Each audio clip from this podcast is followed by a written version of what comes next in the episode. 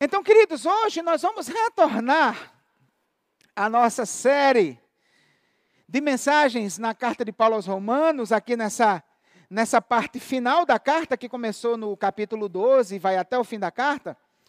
E a nossa série, ela tem o título O Evangelho na Prática, né?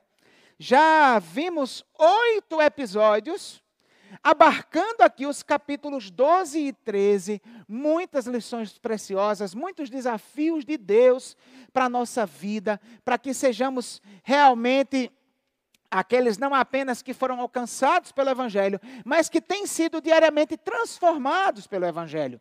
Então, essa é, a, a, a, essa é, é, é, é, esse é o objetivo de Paulo com essa parte de Romanos, a partir do capítulo 12. E hoje nós vamos entrar no capítulo 14, no nosso nono episódio da série. A nossa leitura hoje será Romanos 14, do verso 1 até o verso de número 12. Então você pode aí abrir sua Bíblia, Romanos 14, até o, a, do verso 1 até o 12. Você pode, se preferir, acompanhar o texto na tela, também não tem nenhum problema. E assim diz a palavra do Senhor. Aceitem o que é fraco na fé sem discutir assuntos controvertidos. Um crê que pode comer de tudo, já outro, cuja fé é fraca, come apenas alimentos vegetais. Aquele que come de tudo não deve desprezar o que não come. E aquele que não come de tudo não deve condenar aquele que come, pois Deus o aceitou. Quem é você para julgar o servo alheio? É para o Senhor que ele está em pé ou cai. Para o seu Senhor que ele está em pé ou cai. E ficará em pé, pois o Senhor é capaz de o sustentar. Há quem considere um dia mais sagrado que outro, há quem considere iguais todos os dias. Cada um deve estar plenamente convicto em sua própria mente. Aquele que considera um dia como especial, para o Senhor assim o faz.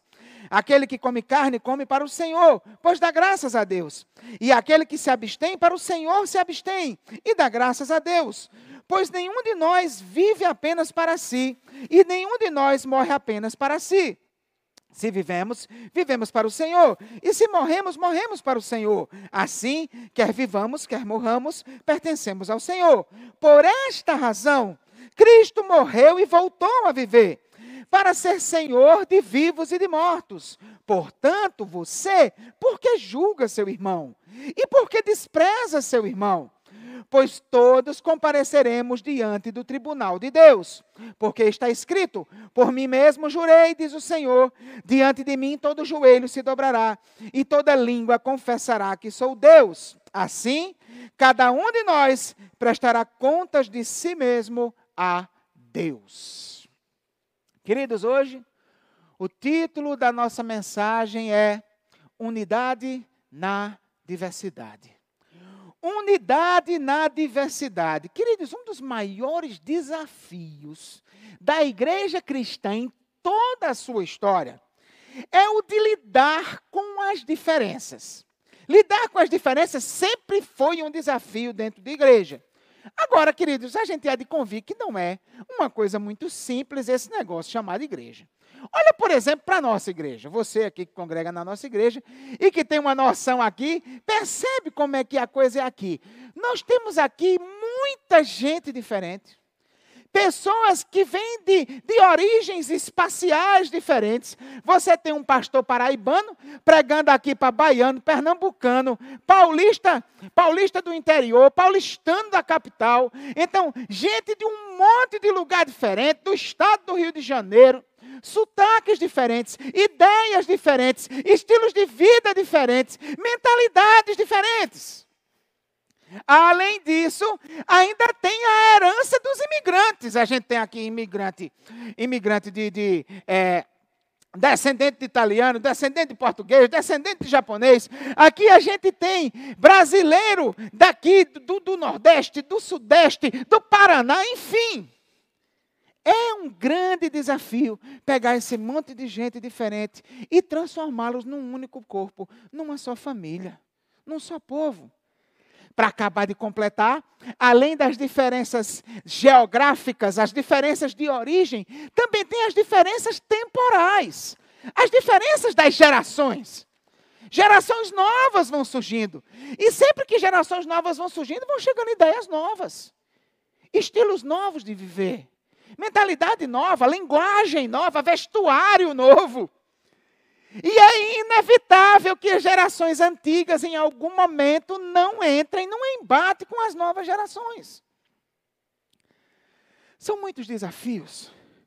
Como alcançar a unidade num contexto tão plural, tão diverso? Como alcançar a unidade nesse caleidoscópio de diversidade que é a igreja do Senhor Jesus Cristo? Vai haver discordâncias, vão haver impasses, haverão conflitos.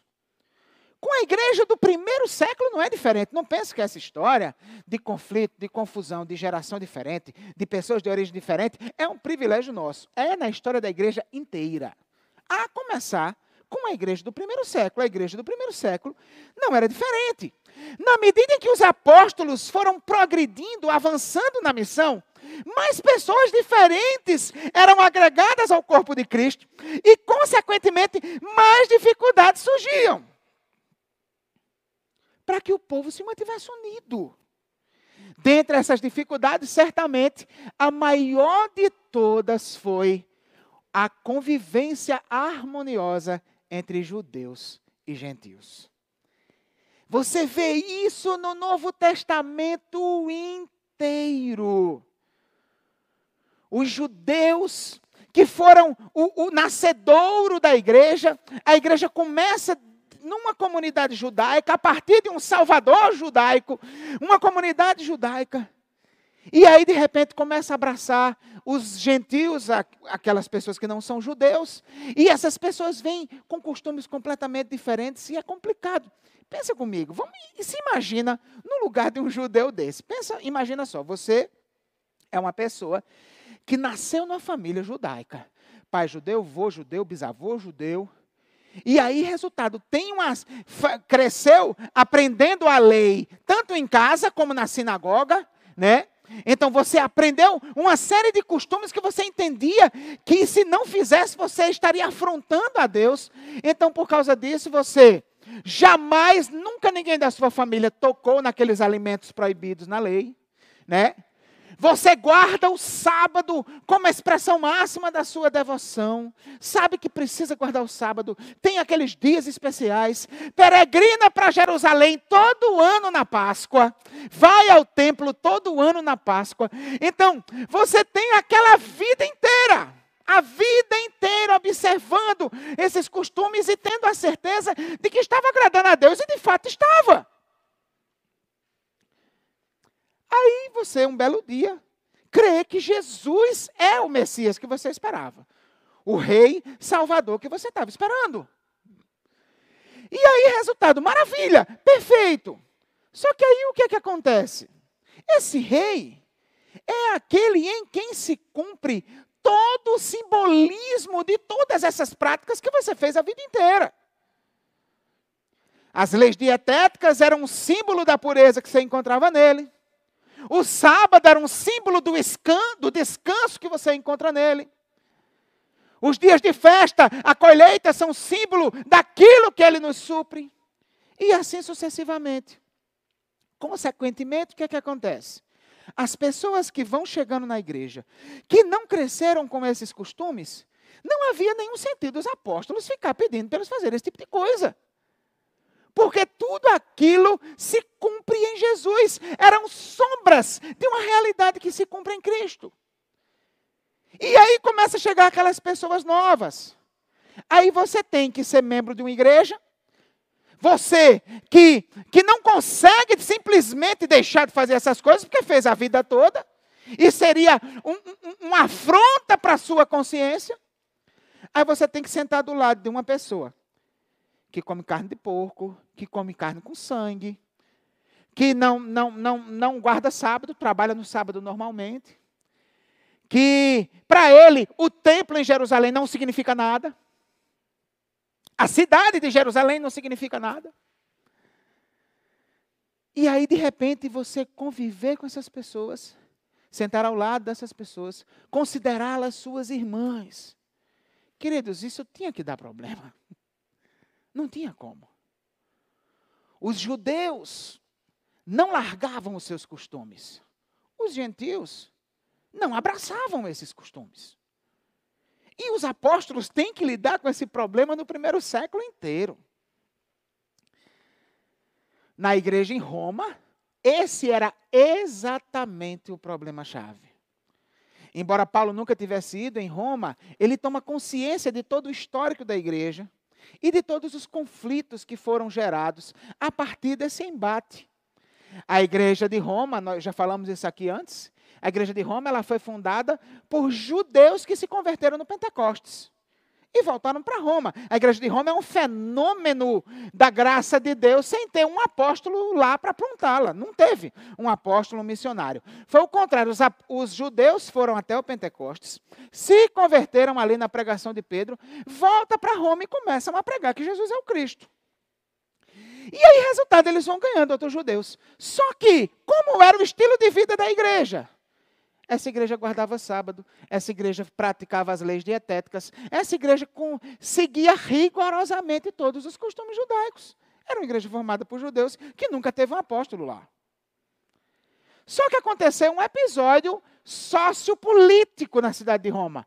O imperador, por causa justamente de uma confusão que surge na cidade pela pregação desses judeus que Jesus era o Cristo, o imperador expulsa todos os judeus de Jerusalém. Nós vemos essa informação no livro de Atos. Inclusive o casal Áquila e Priscila. Eles tinham sido expulsos de, de Roma por causa disso e estavam em Corinto por causa disso. E Paulo os encontra lá por causa disso.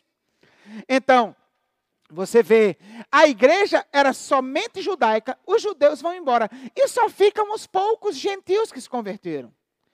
Esses gentios começam a evangelizar e pregar Jesus para outros gentios na cidade de Roma. E a igreja cresce só com gentios. E a igreja passa a ser uma igreja completamente nova. É uma igreja já que não tem negócio de sábado, que não tem negócio de lei dietética, que não tem negócio de Páscoa, que não tem nada dessas tradições de peregrinado, isso, daquilo, daquilo outro, porque é uma igreja que não é mais alicerçada em costumes judaicos. Só que aí, de repente, depois que o imperador Cláudio morre, o próximo imperador revoga a expulsão dos judeus. Os judeus são permitidos, é permitido que os judeus voltem para morar em Jerusalém, para morar em Roma. E esses judeus encontram uma igreja completamente diferente. Ah, não, nós fundamos essa igreja. Essa igreja tem tantos anos de tradição. Nós queremos que essa igreja seja do jeito que sempre foi. Aí o pessoal, não, essa igreja não é mais assim. Essa igreja é de outro jeito. E aí, esse era o grande embate. Por isso, queridos, que Paulo vai tratar esse assunto com um volume enorme de material. Né? Paulo vai tratar esse assunto desde o início do capítulo 14 até o verso 13 do capítulo 15. São quase dois capítulos lidando com esse problema.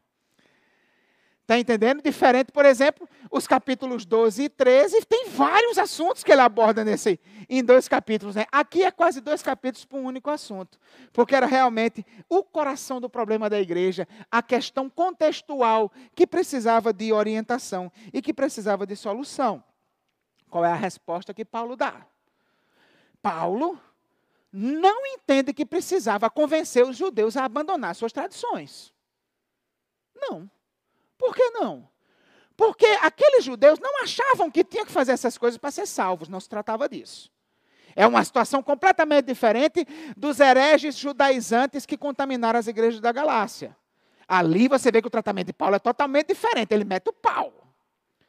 Aqui não, é uma questão de costume, de tradição. Eles cresceram assim e se sentem bem, praticando esses costumes e fazem isso para agradar a Deus. Então Paulo entende, eu não preciso dizer aos judeus, abandone o sábado. Eu não preciso dizer aos judeus, abandone as leis dietéticas, coma sangue, coma isso, coma aquilo. Não. Mas Paulo entende também que não tem que obrigar os gentios a fazer a mesma coisa. Porque tudo isso passou, tudo isso é sombra do que haveria de vir. Cristo é a realidade. Qual é então a solução de Paulo? Para que essa igreja que vivia essa diversidade alcançasse uma unidade. Respeito. Essa é a palavra-chave. Para os judeus, Paulo diz: respeite os gentios, eles não são obrigados a seguir esses costumes que vocês seguem. Não é exigência de Jesus Cristo isso aí. deixe eles em paz. Para os gentios, ele diz: respeite os judeus, não façam pouco, não desprezem, não ignorem as tradições deles. São tradições que eles cumprem por devoção a Deus e merecem ser respeitados por isso também. Então, o tradicional, o judeu tradicional, respeita o gentil nesse novo jeito de ser igreja. O gentil, do novo jeito de ser igreja, respeita o judeu no antigo jeito de ser igreja. E é sobre esse respeito que nós vamos conversar nessa noite. Porque se a igreja de Jesus aprendesse sobre esse respeito, provavelmente muitas brigas e confusões que aconteceram em sua história não teriam acontecido. Então, abra o seu coração. Eu tenho certeza que Deus tem lições preciosas para lhe orientar como cristão, para que você faça a vontade dele e seja um cristão que sabe respeitar e vive em paz com pessoas que pensam diferente de você. Amém? Então, essa é a nossa proposta nessa noite. E certamente é uma instrução relevante, em especial em tempos de tantas discordâncias como esses tempos que nós temos vivido. Tá? O que é que o texto vai dizer para nós? Qual é basicamente a tese que Paulo vai desenvolver aqui? Eu respeito o irmão que pensa diferente, porque, em primeiro lugar, não é a mim que ele serve. Vou repetir mais uma vez. Eu respeito o irmão que pensa diferente, porque não é a mim que ele serve. Vamos começar dando uma olhada aqui nos versos do 1 ao 3. Aceitem o que é fraco na fé, sem discutir assuntos controvertidos. Um crê que pode comer de tudo, já outro cuja fé é fraca come apenas alimentos vegetais. Aquele que come de tudo não deve desprezar o que não come. E aquele que não come de tudo não deve condenar aquele que come, pois Deus o aceitou. Olha só, queridos, esses três versos iniciais aqui, eles, eles funcionam meio que como uma introdução do problema que Paulo vai desenvolver aqui. Tá? O que é que, tá, o que, é que Paulo diz aqui?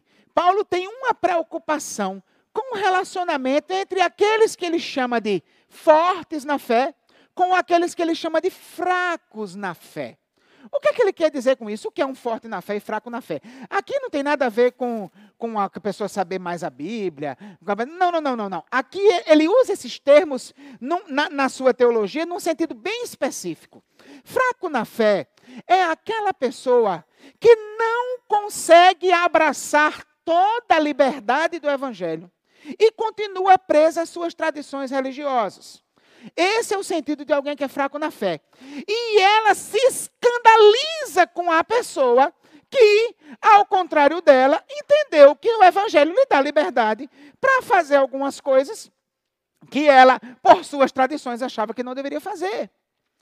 Então, o forte na fé é essa pessoa que atingiu essa maturidade de compreender toda essa liberdade que o Evangelho traz. E o fraco na fé seria essa pessoa que está ainda presa às suas tradições, não consegue se libertar disso e continua achando que tem que ser daquele jeito e fica escandalizado, horrorizado com quem pensa diferente e age diferente dela. O que é que acontece? Paulo enquadra os cristãos judeus de Roma nessa categoria. Por quê?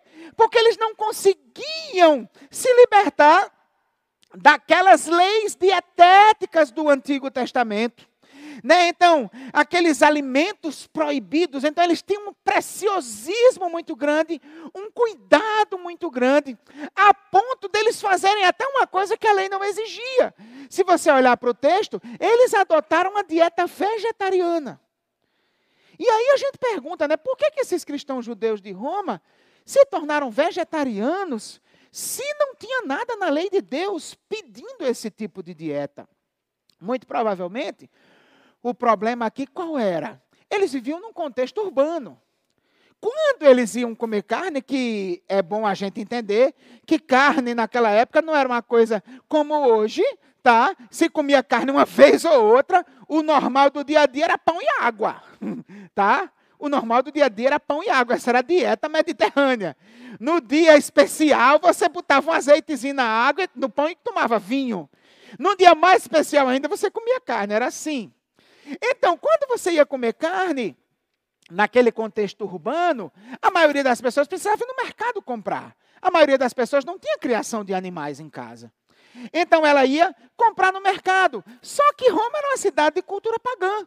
Era uma cidade que não tinha uma cultura judaica estabelecida. Consequentemente, aquela carne que eles fossem comprar no mercado, em primeiro lugar, corria o perigo de ter sido sacrificado, o animal ter sido sacrificado a um ídolo, tá? E em segundo lugar, que provavelmente era a questão mais séria aqui para eles, não era um, um, animal que foi morto por um judeu.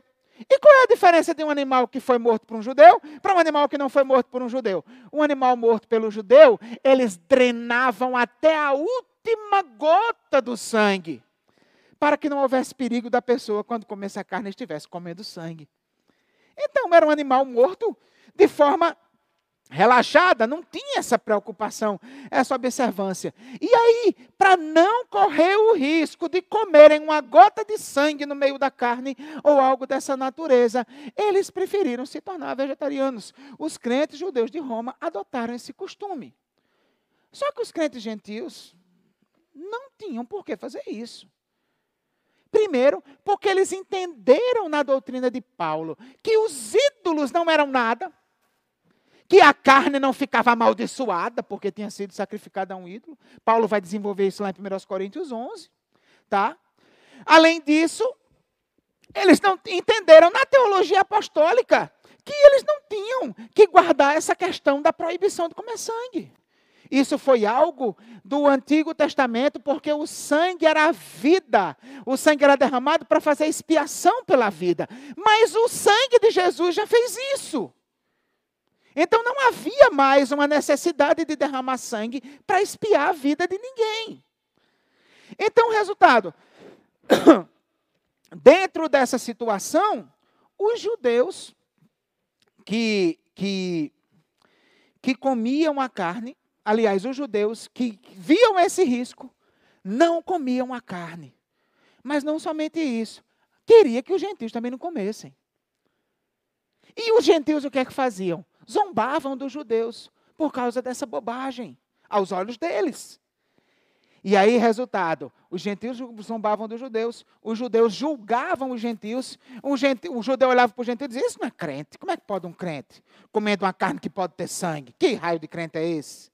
Né? Que tipo de crente é esse? Que bota um brinco na orelha? Que tipo de crente é esse? Né? Coisas dessa natureza.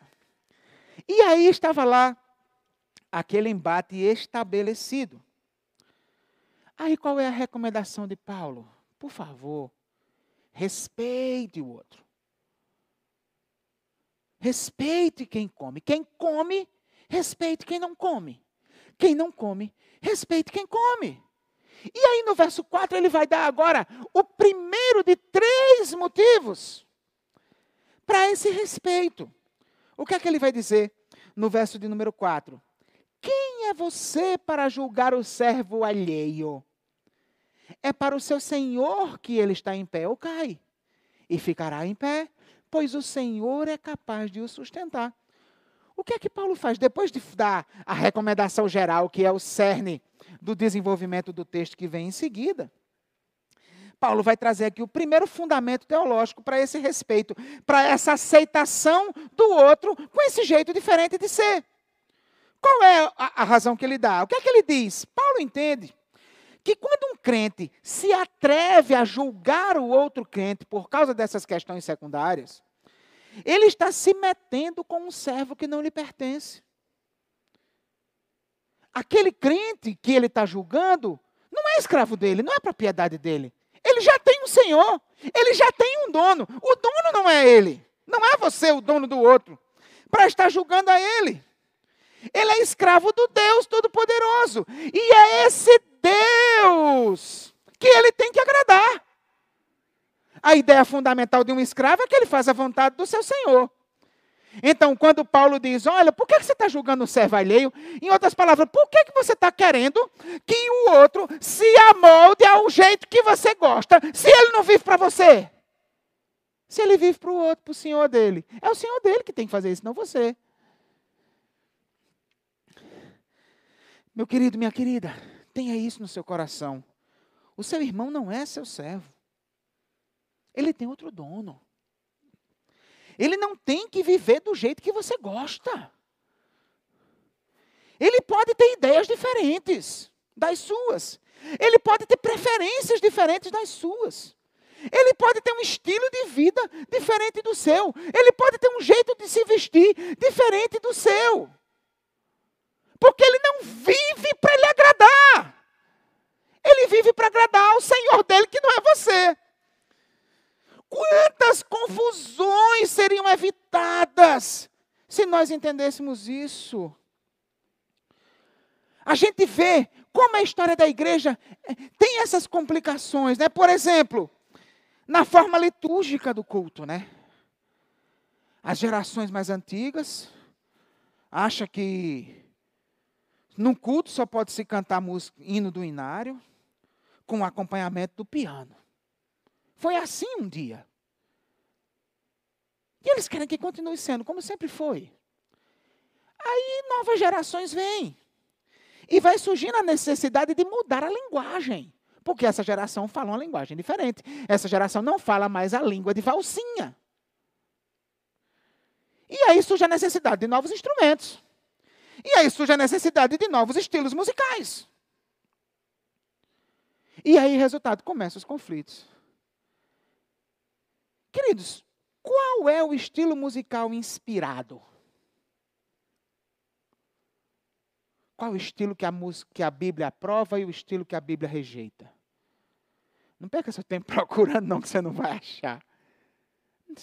Qual é o instrumento autorizado, né? Nossa, no, na hora que começou a ter negócio de bateria em culto, fala-me Deus. Isso foi um negócio assim, surreal.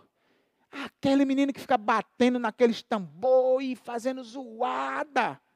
O mundo está entrando na igreja. Né? Queridos, Deus não determina esse tipo de coisa na sua palavra. Então preste atenção, da mesma maneira que você pode louvar com hino, você também pode louvar com rock, com forró, com samba. Então, se você gosta dos seus hinos, adore com os seus hinos. Mas, por favor, não tenha falta de maturidade de achar que só existe adoração de verdade se for com os hinos antigos. Isso é falta de maturidade. Isso é ser fraco na fé.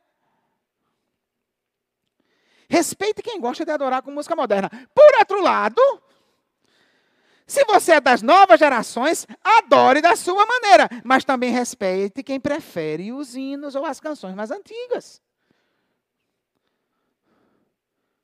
Essas tradições são tradições que foram concebidas num contexto de devoção num contexto de desejo de agradar a Deus, e eu não posso fazer pouco delas.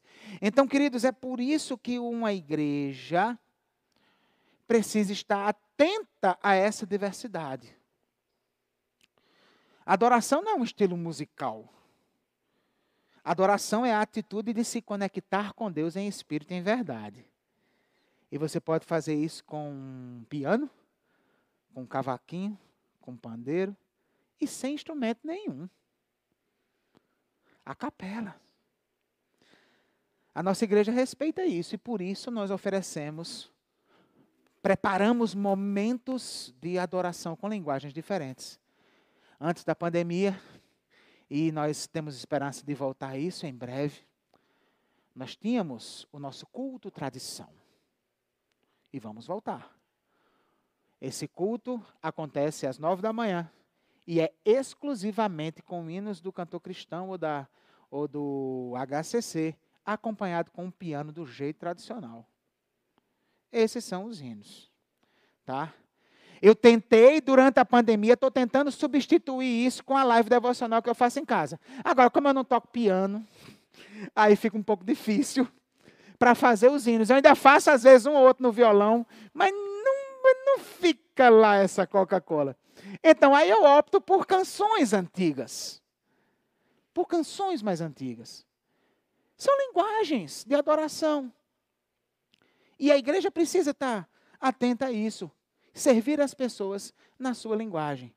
Mas eu tenho que parar com a infantilidade espiritual de achar que só é adoração do meu jeito. Só é louvor de verdade do meu jeito. Outra questão. A própria questão da alimentação também. Né? Essa questão também acontece ainda. Tem cristãos que se sentem em pecado se comerem sangue. Tem crente que se sente em pecado se comer carne de porco. Vou, ser mais, vou pegar mais pesado agora. Se sente em pecado se comer camarão. E Diego, às vezes o povo esquece, viu, Diego? O pessoal é, tira a carne de porco e o sangue, mas como camarão. Na lei também não pode comer camarão, não, viu? Queridos, uns são assim, outros acham que não tem problema e pode comer. Queridos, preste atenção, nós precisamos entender qual é o princípio teológico. No, na nova aliança não existem mais restrições dietéticas. Esse é o princípio teológico. Está lá em Marcos 7, 19. Tá? Você vai ver em Marcos 7, 19 aqui. É, um, um, texto bem conhecido, né? Você lembra quando Jesus disse: Não é o que entra pela boca do homem que o contamina, mas o que sai da boca do homem, etc. e tal. Aí ele vai dizer assim: Porque não entra em seu coração, mas em seu estômago, sendo depois eliminado. Então o alimento não tem esse poder de contaminar. E aí Marcos, inspirado pelo Espírito Santo, faz o comentário, presta atenção. Ao dizer isso, Jesus declarou puros todos os alimentos. Acabou. Jesus declarou puros todos os alimentos. Na nova aliança não tem mais isso. Por isso, Paulo vai dizer lá em Colossenses 2, 16 e 17: Portanto, não permitam que ninguém os julguem pelo que vocês comem ou bebem, ou com relação a alguma festividade religiosa, ou a celebração das duas lovas, ou dos dias de sábado. Essas coisas são sombras do que haveria de vir. A realidade, porém, encontra-se em Cristo. Então, queridos, preste atenção. Todas essas leis dietéticas tinham um propósito: serem uma sombra simbólica de uma realidade plena que viria. As leis dietéticas apontavam para a necessidade de pureza. Em Cristo nós somos purificados. Amém? Então não há mais isso. Mas, queridos, ainda assim, tem gente que não consegue comer se sente mal, sua consciência dói. O que é que Paulo recomenda para essas pessoas? Não coma. Não coma. Não coma. Se for para ficar com, a, com essa dúvida, não coma. O melhor é não comer. Mas, por favor, não julgue quem come. Esse é o princípio.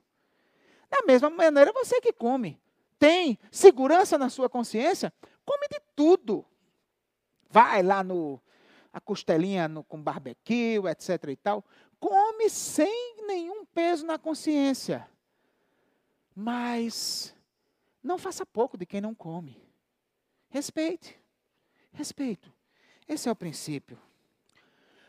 Antes de partir para o próximo tópico, queridos, eu preciso só alinhar uma coisa aqui. Eu já mencionei na introdução, mas é bom eu trazer de novo para ficar bem alinhadinho, tá? Preste atenção. Paulo tolera essas divergências de opinião. Ele diz que não se deve perder tempo com debates de opinião em torno de questões secundárias. Prestem muita atenção. É importante alinhar isso para você também não achar que simplesmente deve respeitar qualquer tipo de crença e pronto. Não é isso. Paulo está levando em consideração essas questões que não são questões centrais da fé. Então, por exemplo, eu não me sinto bem comendo sangue, não coma. Respeite quem come. Eu me sinto bem comendo, coma, respeite quem não come. Ah, pastor, eu sou de uma tradição, eu cresci numa família adventista.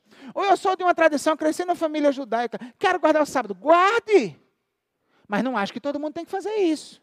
Que só agrada a Deus quem faz isso. Não. Está entendendo? Questões secundárias, desde que você entenda que não são condição para salvação, não tem problema nenhum. Agora, questões centrais, não.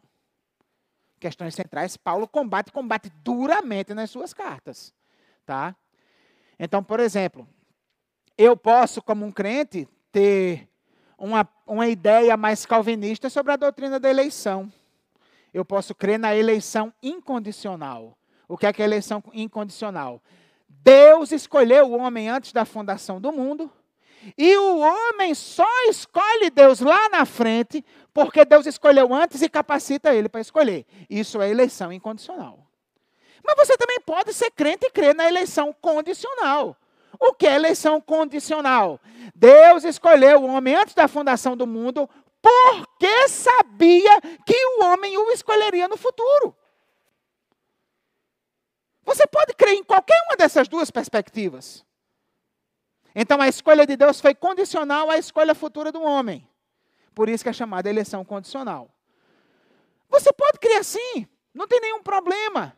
Por quê? Porque essas questões são questões secundárias. Você pode crer que Jesus vai vir antes da tribulação ou depois da tribulação, antes do milênio ou depois do milênio. Na verdade, milênio é uma coisa simbólica que já está acontecendo. Não importa.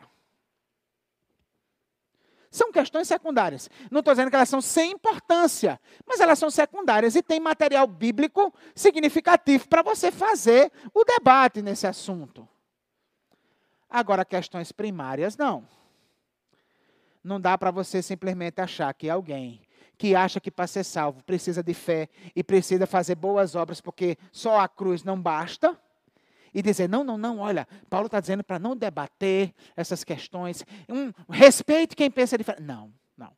Isso é uma questão central da fé. A salvação é exclusivamente pela graça mediante a fé em Cristo Jesus. Ah, mas essa pessoa acredita que, que para chegar, para alcançar o favor de Deus, precisa da mediação de Maria. Isso é outro problema. Porque Jesus, como o único mediador entre os deuses e os homens, é uma questão definitiva também na Bíblia. Então não é só uma questão de opinião. Não, respeita, só respeita e pronto. Não, não, não, não é, não é assim. Paulo está trabalhando questões secundárias da fé. E o seu debate gira em torno dessas questões secundárias, tá? Quero só deixar isso bem amarradinho para a gente continuar a questão. E você não achar que é simplesmente, ah, cada um pode crer do jeito que quiser, pensa do jeito que quiser, e aí quem quiser pensar assim, pensa de um jeito, quem quiser pensar. Não, não é isso para absolutamente tudo. Tá bom? Precisava fazer essa amarração para poder continuar o negócio. Tá certo? Então vamos lá, vamos continuar. Eu respeito o irmão que pensa diferente, porque, em primeiro lugar, não é a mim que ele serve. Eu respeito também o irmão que pensa diferente de mim, porque, em segundo lugar, ele também vive para Deus. Olha o que Paulo vai dizer agora, nos versos do 5 ao 8. Há quem considere um dia mais sagrado que outro Há quem considere iguais todos os dias. Cada um deve estar plenamente convicto em sua própria mente. Aquele que considera um dia como especial para o Senhor, assim o faz. Aquele que come carne, come para o Senhor, pois dá graças a Deus. Aquele que se abstém, para o Senhor se abstém, e dá graças a Deus, pois nenhum de nós vive apenas para si, e nenhum de nós morre apenas para si. Se vivemos, vivemos para o Senhor, e se morremos, morremos para o Senhor. Assim, quer vivamos, quer morramos, pertencemos ao Senhor. Queridos, Paulo já deu o primeiro motivo pelo qual na igreja nós devemos aceitar a pessoa que pensa diferente e ficar de boa e alcançarmos unidade, respeitar o outro, diferente nessas questões secundárias, tá? Qual é o primeiro motivo? Ele não é meu servo. Ele é servo do Senhor. Não é a mim que ele tem que agradar, ele tem que agradar ao Senhor. Então a preocupação dele com suas com aquilo que ele pensa, com o seu estilo de vida, com as suas preferências, é no seu relacionamento com Deus, não comigo. Então eu tenho que baixar a bola. Tá? Primeira coisa. Agora, Paulo vai dar um segundo motivo. Tomando como exemplo outra questão que era ponto de divergência entre judeus e gentios, que é a guarda de dias especiais. Quando você vai lá para a lei, você vê que na lei a, lei tanto prescrevia alguns dias especiais anuais, como a festa da Páscoa, a festa das colheitas, a festa da colheita, Pentecostes, essa coisa toda. Então, você vai ver que existiam esses dias anuais e existia também o dia semanal, que era indiscutivelmente o dia mais importante, mais enfatizado no Antigo Testamento, que é a guarda do sábado. Um dia semanal dedicado ao descanso para Deus em que eu me lembro que a minha vida se encerra em Deus e o meu descanso eu encontro em Deus, porque eu passo a semana toda trabalhando. Aí no final daquele ciclo de sete dias, o encerramento do ciclo é em Deus, o descanso é em Deus. Essa é a ideia do sábado. Se você quer uma, um, é, se você quer, digamos assim, uma exposição mais completa sobre a teologia bíblica do sábado, aí no nosso canal. Vá lá na, vá lá na série O Deus de toda a Terra, no episódio de número 3, tá? Nesse, nessa mensagem, no terceiro tópico, eu discorro todo o meu pensamento sobre o sábado na teologia bíblica, tá? Eu não vou fazer a mesma coisa hoje, porque você já tem acesso a esse material, basta você ir lá e entender. Aqui eu vou ser resumido, eu vou ser sucinto. Mas lá eu fui bem abrangente e provavelmente vai trazer, vai, vai, vai elucidar algumas, algumas dúvidas que você porventura possa ter. Tá? Mas aí, queridos, em, em suma, o importante aqui é a gente entender que para um judeu, o sábado, muito provavelmente, era o seu compromisso mais sagrado. O judaísmo do Novo Testamento levou a guarda do sábado ao extremo. Havia tradições, mestres das sinagogas. Os mestres das sinagogas, eles determinavam quantos passos você podia dar no dia de sábado. Coisa que a lei não dizia. Mas nessa, nesse preciosismo que tinham com o sábado, eu não sei se você se lembra, alguma vez nas suas leituras dos evangelhos você viu uma expressão, na distância de um sábado. Você encontra essa expressão lá. Está entendendo? Que é exatamente a distância, a quantidade de passos que você podia dar no dia de sábado. Havia alguns mestres que chegavam ao ponto de recomendar que você não fizesse necessidades fisiológicas. Logicamente, o, o, o número um é impossível, mas que não fizesse o número dois no dia de sábado. Existem tradições, porque eles entendiam que era trabalho, esforço. Na minha opinião, acho que prender é mais esforço. Mas, enfim, isso é só para. Eu estou trazendo essas, essas, essas informações para vocês entenderem o quanto o sábado era o centro da devoção judaica. Era muito importante para o judeu. E aí, queridos, o que é que acontece?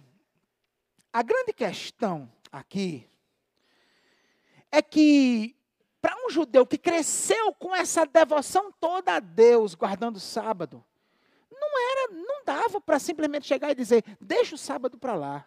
Não. Os apóstolos respeitaram isso. Uma vez que eles viram que eles não achavam que tinha que guardar o sábado para poder ser salvo, então eles ficaram em paz. Não, cara, não, não precisamos exigir que eles abandonem suas tradições.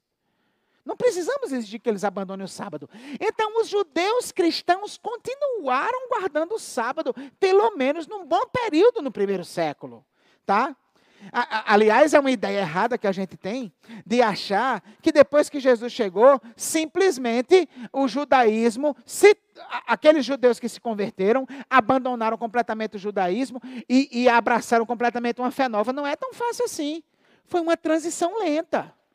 Então eles continuavam guardando seus costumes, continuavam indo ao templo, e talvez até alguns ainda continuassem oferecendo sacrifícios, até alcançarem a compreensão de que a partir do sacrifício de Cristo isso não era mais necessário. Então é possível que houvesse essa, essa, essa transição complicada aqui. É bem provável que isso aconteceu. E aí o que, que acontece? Só que Paulo entendia, não, cara, você pode guardar seu sábado. Mas, por favor, não queira exigir do gentil isso. Ele não precisa disso. Na nova aliança, assim como as leis dietéticas, o sábado encontrou seu cumprimento em Cristo.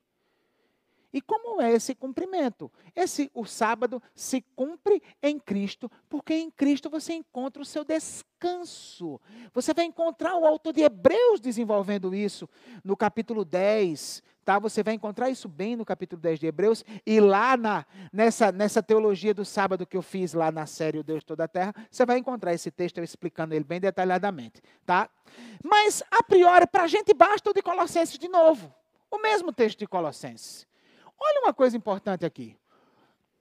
Portanto, não permitam que ninguém os julguem pelo que vocês comem ou bebem, ou com relação alguma festividade religiosa, ou a celebração das luas novas, ou dos dias de sábado.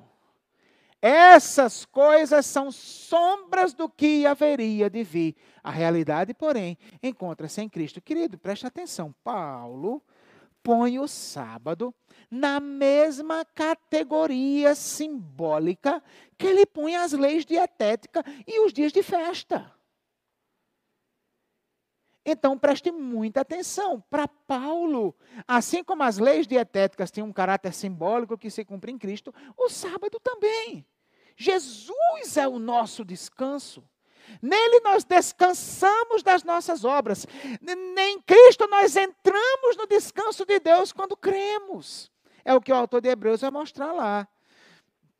Então, no dia que você crê, no dia que você se converte, esse dia vira o seu sábado, porque ali você encontrou o seu descanso. É isso que o autor de Hebreus vai falar lá no capítulo 10. Então, é, diante disso, diante dessa situação, dos judeus querendo exigir tanto as leis dietéticas, tanto o sábado, e Paulo entendendo que não podia exigir isso dos gentios. Paulo vai e recomenda a mesma coisa. Respeito. Quem guarda o sábado, não queira impor isso para quem não guarda, não, não, tem, não tem essa obrigação. Você faz isso por devoção, mas isso não tem mais exigência na nova aliança. Quem não guarda o sábado, respeite quem guarda o sábado. Quem come isso, respeite quem não come. Quem não come, respeite quem come.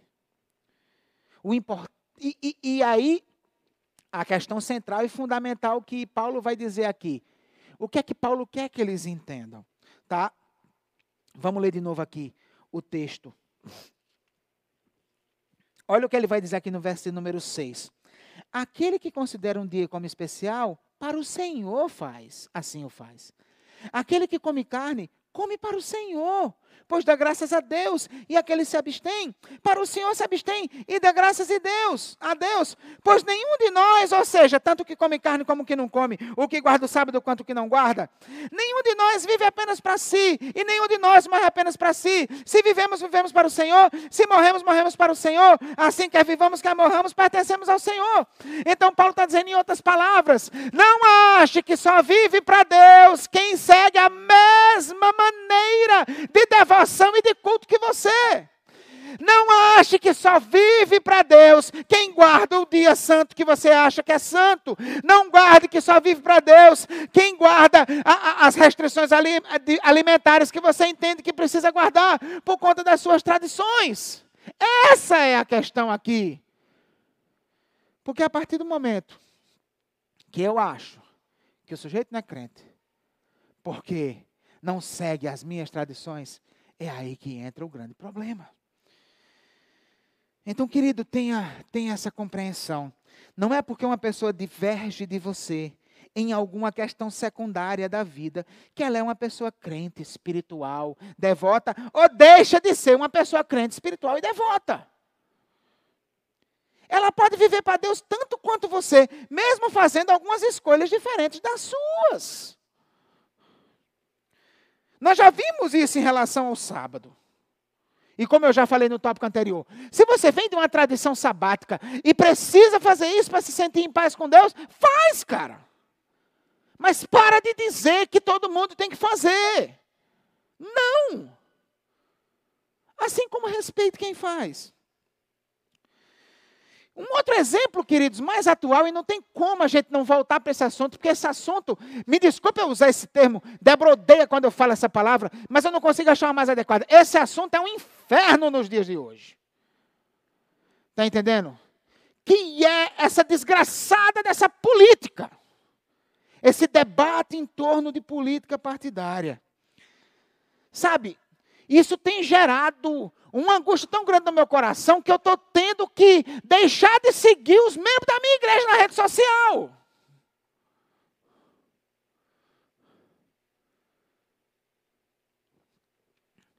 É incrível a, a, o desrespeito numa questão que não é questão central. Política é questão secundária. Sua ideologia política não é o cerne da salvação do mundo. O cerne da salvação do mundo é o Evangelho de Jesus. Aí, resultado. O crente que se opõe a Bolsonaro acha que quem o apoia não é crente, é um fascista. Não pode. Como é que um crente volta nesse fascista? Não pode ser crente, não entendeu o evangelho, tem um problema de caráter, né? A moda é essa. Se você apoia não sei o quê, seu problema não é, seu problema é moral.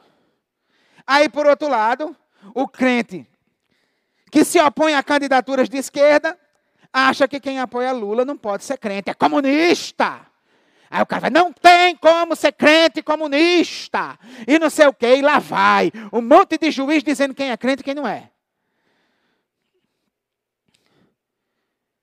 Meu querido, em nome de Jesus, deixa de ser menino. Minha irmã, deixa de ser menina. Amadureça, isso é falta de maturidade, isso é fé fraca. Preferência política não é questão essencial da fé. Você tanto pode encontrar pontos de contato com o Evangelho numa agenda mais conservadora, como pode encontrar pontos de contato no Evangelho com uma agenda mais progressista. Assim como você vai encontrar afrontas ao Evangelho nessa agenda do conservadorismo que existe por aí, como vai encontrar afrontas ao Evangelho na agenda de esquerda, na agenda progressista. Então, pelo amor de Deus, quando a pessoa opta por apoiar aquele candidato que você acha que não deve apoiar de jeito nenhum, é porque ela entendeu que aqueles pontos de contato eram prioridade em relação aos pontos de contato de outra agenda que você considerou prioridade. Assim como ela entendeu que os problemas da sua agenda são um problema mais grave do que os problemas dessa agenda, e por isso ela escolheu essa, cara. É só isso. Agora, para com essa história de dizer que a pessoa não é crente porque não vota no seu candidato. Isso é ridículo. Além disso ser falta de maturidade, isso é, em especial, uma tremenda de uma arrogância. Querendo que o mundo, definindo a moral do mundo pela sua maneira de ver a política. Me poupa. Nós precisamos amadurecer e respeitar. E parar com isso. Ai. Pelo amor de Deus, o crente pode votar em Lula, pode votar em Ciro Gomes, pode votar em Bolsonaro, pode votar em Cabo Daciolo, pode votar em quem ele quiser. Se ele entende em sua consciência que aquele candidato está mais próximo daquilo que ele acredita, ele está servindo a Deus com o seu voto. Por favor, para de reduzir o serviço a Deus, a devoção a Deus, a vida para Deus é você. Isso é uma arrogância muito grande. Converse sobre política se você quiser, debata o assunto se você quiser, mas respeite as pessoas. Respeite as pessoas. É, e outra questão importante que eu quero fazer aqui para a gente partir para o próximo tópico, tá? E o último tópico, gasto aí, se Deus quiser, mais uns 15 minutos, estourando 20 e a gente acaba, tá bom? Aguenta aí que eu sei que você não tem coisa melhor para fazer. Você não vai querer assistir o Fantástico no lugar da pregação do gordinho. Então, segura aí, tá bom? Você não vai preferir isso. Então, olha só. Qual é essa outra questão que a gente vê aqui? Que é importante frisar, tá bom? Presta atenção. Paulo não está fazendo um contraste.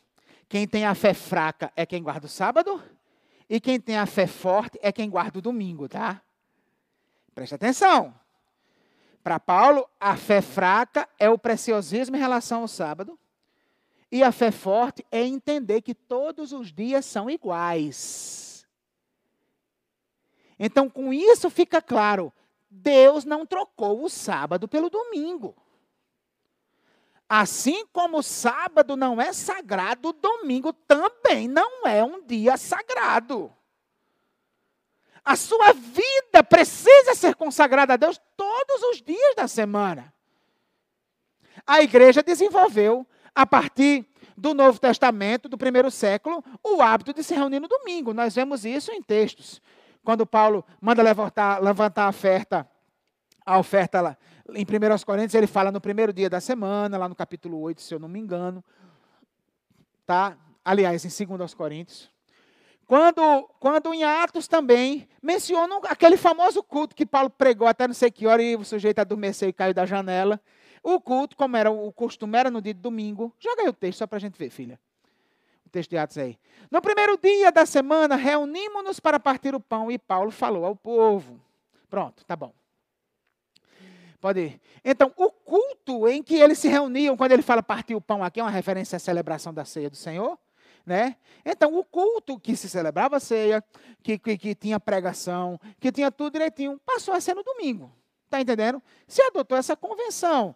Talvez, provavelmente, porque Jesus ressuscitou no domingo, o domingo passa a ter um caráter especial, nesse sentido, mas o domingo não é um dia sagrado que você não possa trabalhar nele.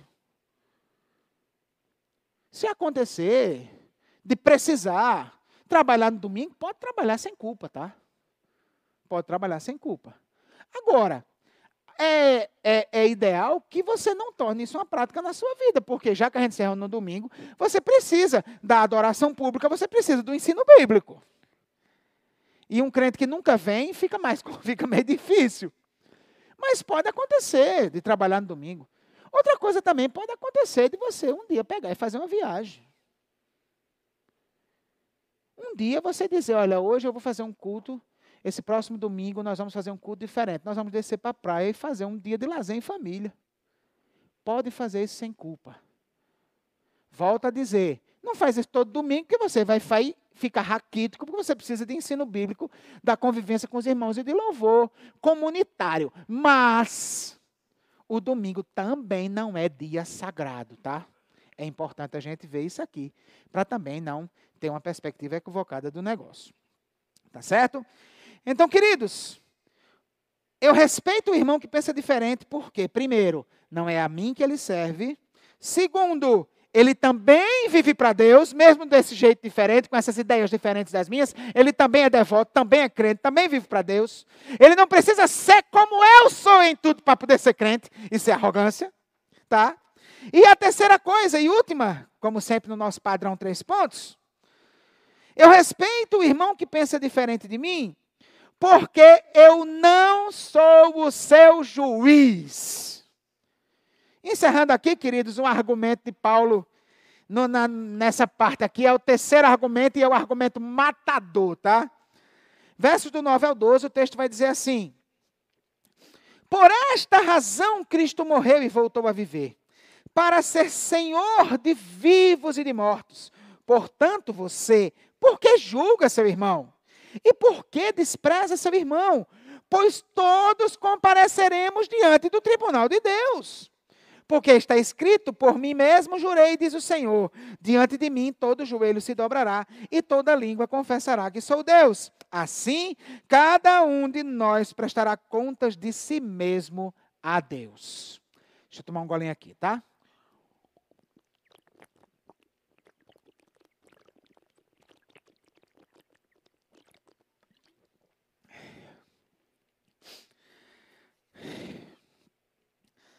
Queridos, é, Paulo agora dá o seu, a sua facada final, né? O golpe de misericórdia aqui, para que é, de fato aquela igreja parasse com aquela confusão, que os judeus e gentios se entendessem, que eles se respeitassem, que houvesse esse respeito mútuo, né? E aí Paulo vai nesse momento e desenvolve seu argumento. O que é que ele vai dizer? Para Paulo, Paulo entende o seguinte: olha, quando você começa a condenar as ações do outro nessas questões secundárias, dizendo que ele está errado. Não são questões que a Bíblia diz que é pecado, mas é o seu jeito de ser, aquilo que você pensa, suas ideias, e você se coloca nessa situação diante deles, você está se colocando como juiz dele. Você está julgando-o. E aí o que, que acontece? Qual é o problema quando você se põe como juiz de alguém? Como juiz do seu irmão? Para Paulo, o problema é o seguinte: que esse cara já tem um juiz. Já está marcado o dia do julgamento dele. Ele vai comparecer um dia diante do tribunal de Deus. E nesse dia ele já vai prestar contas diante do seu juiz. Então, em outras palavras, Paulo está dizendo aqui, amigo, seu irmão já tem um juiz e não é você não ele já vai ter um julgamento, ele não precisa de outro. Então não quer usurpar o lugar de Cristo. Cristo é o juiz. Então é ele quem pode condenar as ações daquela pessoa, está entendendo? Estipular, estabelecer nessas questões secundárias da fé, da vida, enfim. Queridos, olha só, esse assunto de julgamento ele é bastante controverso nos dias de hoje, né? Porque também tem o outro lado da moeda. E olha, o outro lado da moeda vai ser a próxima mensagem, tá certo? No próximo domingo vai ter o outro lado da história. Porque ao mesmo tempo que Paulo diz aceite e respeite, a partir da, do próximo versículo ele vai dizer, mas também não tenha cuidado para não gerar, não acabar com a consciência do seu irmão. Então é sensacional esse equilíbrio, né? Então, tipo, para você que está se escandalizando, deixe de ser besta e julgar o outro. Para você que está escandalizando o outro, ame mais e deixe de escandalizar. É assim. Então, essa é, é a dinâmica. Mas, enfim, hoje a gente só está vendo o primeiro lado da moeda. Mas aí o que, é que acontece? Nessas situações, né, é muito comum hoje você ver, né, se alguém chega para um outro e diz, cara, você está fazendo uma coisa que não agrada a Deus, presta atenção, ele vai, ah, você está me julgando, irmão. Né? Tem muito esse negócio, né? Não posso julgar, não posso julgar. Quem sou eu para julgar? Preste atenção, deixa eu explicar uma coisa para vocês, tá? É, mais uma vez, a gente precisa lembrar da, da, dessa, da distinção entre questões essenciais e questões secundárias, tá?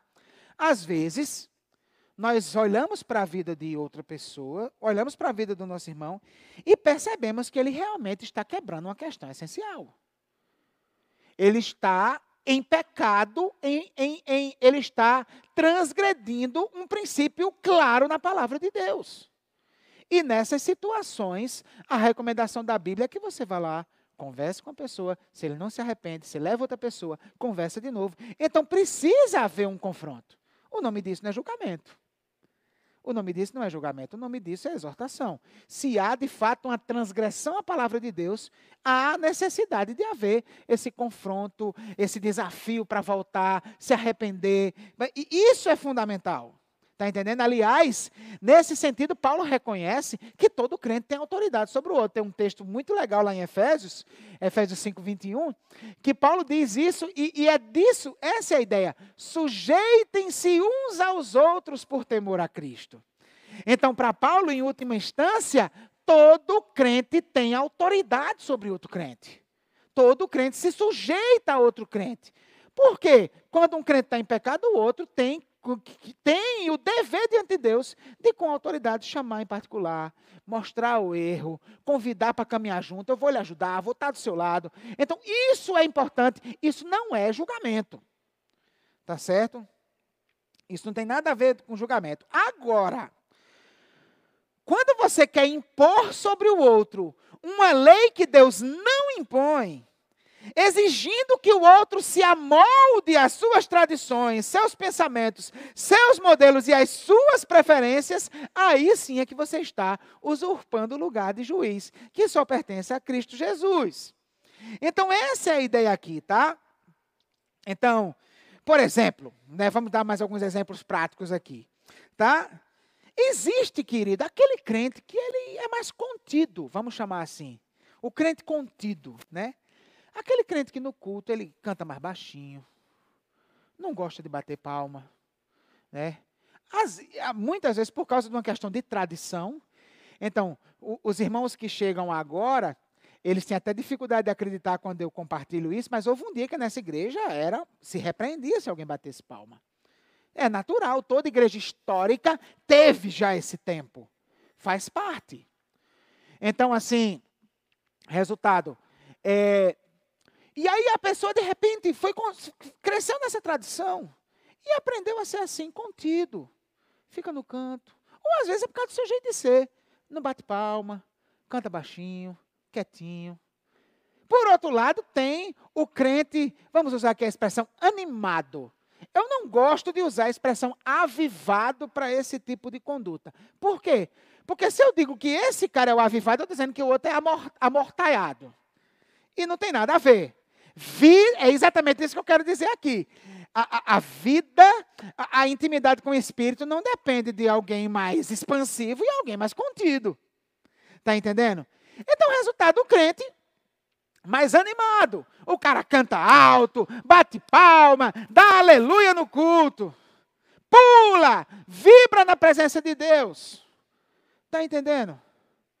Queridos, qual dos dois está louvando da forma correta? Queridos, só depende da conexão em espírito e em verdade que há no coração. Então, o cara pode estar plenamente em adoração, quietinho no canto dele, e pode estar plenamente em adoração, pulando, vibrando, animado. Então, qual é o grande problema? Quando o quietinho olha e diz: para que isso? Isso é um exagero? Tem necessidade disso? Está querendo se exibir? Está querendo ser notado? Que é isso? Julgamento. Aí, por outro lado, o animado olha ali o irmão quietinho no canto dele, frio falta intimidade com o Espírito. Né? Né? Por favor, como é o nome disso? Julgamento. Nós não somos juízes de ninguém. Não somos nós que vamos aferir a conexão espiritual de ninguém por causa do seu jeito de adorar. Respeite o outro no seu jeito de ser. As pessoas são diferentes umas das outras. E Deus se comunica com elas do jeito que elas são. Amém? Precisamos respeitar isso. Um outro exemplo. Quero dar um outro exemplo. Esse é um exemplo mais fora do contexto do culto, né? Um exemplo das redes sociais, porque mais do que nunca a gente está com as nossas vidas expostas e devassadas nas redes sociais. A minha mesmo não, porque eu posto pouquíssimo. Está entendendo? Mas tem. Existe uma tendência cada vez maior. Então, por exemplo, qual é. São, eu, eu, eu vejo que as redes sociais elas têm sido o palco dos dualismos, né? Dualismos políticos, dualismos teológicos. E tem um outro dualismo também que eu vou trazer aqui, que é um, que é um termo engraçado que eu inventei porque eu não arrumei outro. O dualismo, o dualismo fitnância versus cumilância. Tá certo? Veja bem, o que é que eu quero dizer com isso? Você hoje é muito comum você ver lá o cara fazendo um vídeo lá na sua, né, musculação. Tchá, tchá, né? E aí no seu crossfit. E aí batendo a meta e tal. Aí resultado, 10 quilômetros, 12 quilômetros e tudo mais. Pô, o cara tá curtindo essa vibe. Aí vem o outro, querendo se exibir. Provavelmente você está dizendo isso porque não tem coragem de fazer. Deixa de besteira, rapaz. Deixa o cara curtir a fitnância dele. É um direito dele, pô. Nós não somos juízes de ninguém. Existe o perigo da, da vaidade, da exibição? Existe. Está entendendo? Se você conhece a pessoa e acha que está pendendo para esse lado, vai no particular e dá um toque. Cuidado para não exagerar e não parecer isso e tal. Enfim. Mas, pô, não julga o outro. Por outro lado, tem esse crente fitness e tem também o crente masterchef, porque nesse tempo todo mundo agora está na cozinha, né? Rolando altas culinárias, receitas, aí o sujeito põe lá. O, o, o, a receita, né, o churrasco, aquela fatia de picanha com dois dedos de gordura e tudo mais. Aí, resultado. Aí o outro do lado de cá, o que é que vai dizer? Olha, preguiçoso, glutão julgamento. Julgamento. Cara, o caminho é encontrar um caminho de equilíbrio. Isso é um desafio para todos nós, inclusive para mim. Um caminho de equilíbrio, mas a gente precisa entender Nem todo mundo que está aí mostrando seus crossfits e suas, suas, suas maratonas nas redes sociais é um exibido. Não. Nem todo mundo que está nas suas receitas e nos seus churrascos é um preguiçoso ou um glutão. Também não. Na verdade, queridos, de boa. Eu, sabe, às vezes, às vezes Deus em, em sua graça comum, né, ele revela sabedoria por meio de pessoas de sabedoria popular, por meio de pessoas que não são crentes. Deus, ele, ele fala de várias maneiras, né? Depois que você lê na narrativa da Bíblia que Deus falou para através de uma burra, meu amigo, você espera qualquer coisa, né? Então, assim, às vezes tem ditados populares, sabe, que, que, que carregam muita sabedoria de Deus. E, queridos, presta muita atenção. Sabe o que eu acho que está faltando às vezes para os crentes? É parar de estar tá olhando para a vida dos outros. Cuida da tua vida, criatura. Para de estar tá fiscalizando o que os outros estão fazendo. Sabe, a gente precisa parar um pouquinho com isso. Tem gente que vive na rede social para fazer dossiês da vida das outras pessoas. Para com isso. Todos já têm o seu juiz, todos já vão comparecer diante dele. Você vê algum irmão transgredindo a palavra? Vai lá em amor, confronta com a palavra, se dispõe para ajudar, caminha junto. Mas, cara, é uma coisa que. Ó, a, a Bíblia recomenda a moderação. Então, você tanto pode, com o exercício físico, como com o prazer de comer, glorificar Deus. Então, pô, vamos, vamos, vamos respeitar um pouquinho mais o outro, vamos, vamos brincar de cuidar da nossa vida. Eu acho que isso é uma coisa importante nesse tempo também. Tá? É isso aí. E aí, queridos, para concluir, né? Fechando aqui a questão. Pessoas são diferentes. Têm pensamentos diferentes, preferências diferentes, jeitos de ser diferentes. Mas, queridos, se nessas divergências não há nenhuma transgressão à palavra de Deus, nós podemos conviver bem, ser irmãos, ficar em paz. Qual é a chave, a receita do sucesso? Respeito. Respeito diferente. O respeito é a chave de alcançarmos a unidade nesse contexto de diversidade que é a igreja. Respeita as pessoas. Você precisa respeitar o irmão que é diferente de você. Por quê? Primeiro, ele não é seu servo. Ele não vive para lhe agradar, ele vive para agradar o Senhor dele, que não é você. Segundo, ele também vive para Deus. Ele não precisa ser como você para poder ser um crente de verdade espiritual. Não. E terceiro, você não é o juiz dele ele já prestará contas a Cristo e não precisa de mais um julgamento diante de você. Respeito, respeito, respeito. O respeito é a maior prova de que você ama alguém. Não existe amor sem respeito. E o amor, queridos, é a chave para a unidade da igreja. Consequentemente, o respeito é a chave para a unidade da igreja. Deus te chamou para viver unidade na diversidade. Isso é ser igreja. Deus te chamou para amar o diferente. Então, por favor, respeite o seu irmão. Que Deus nos abençoe.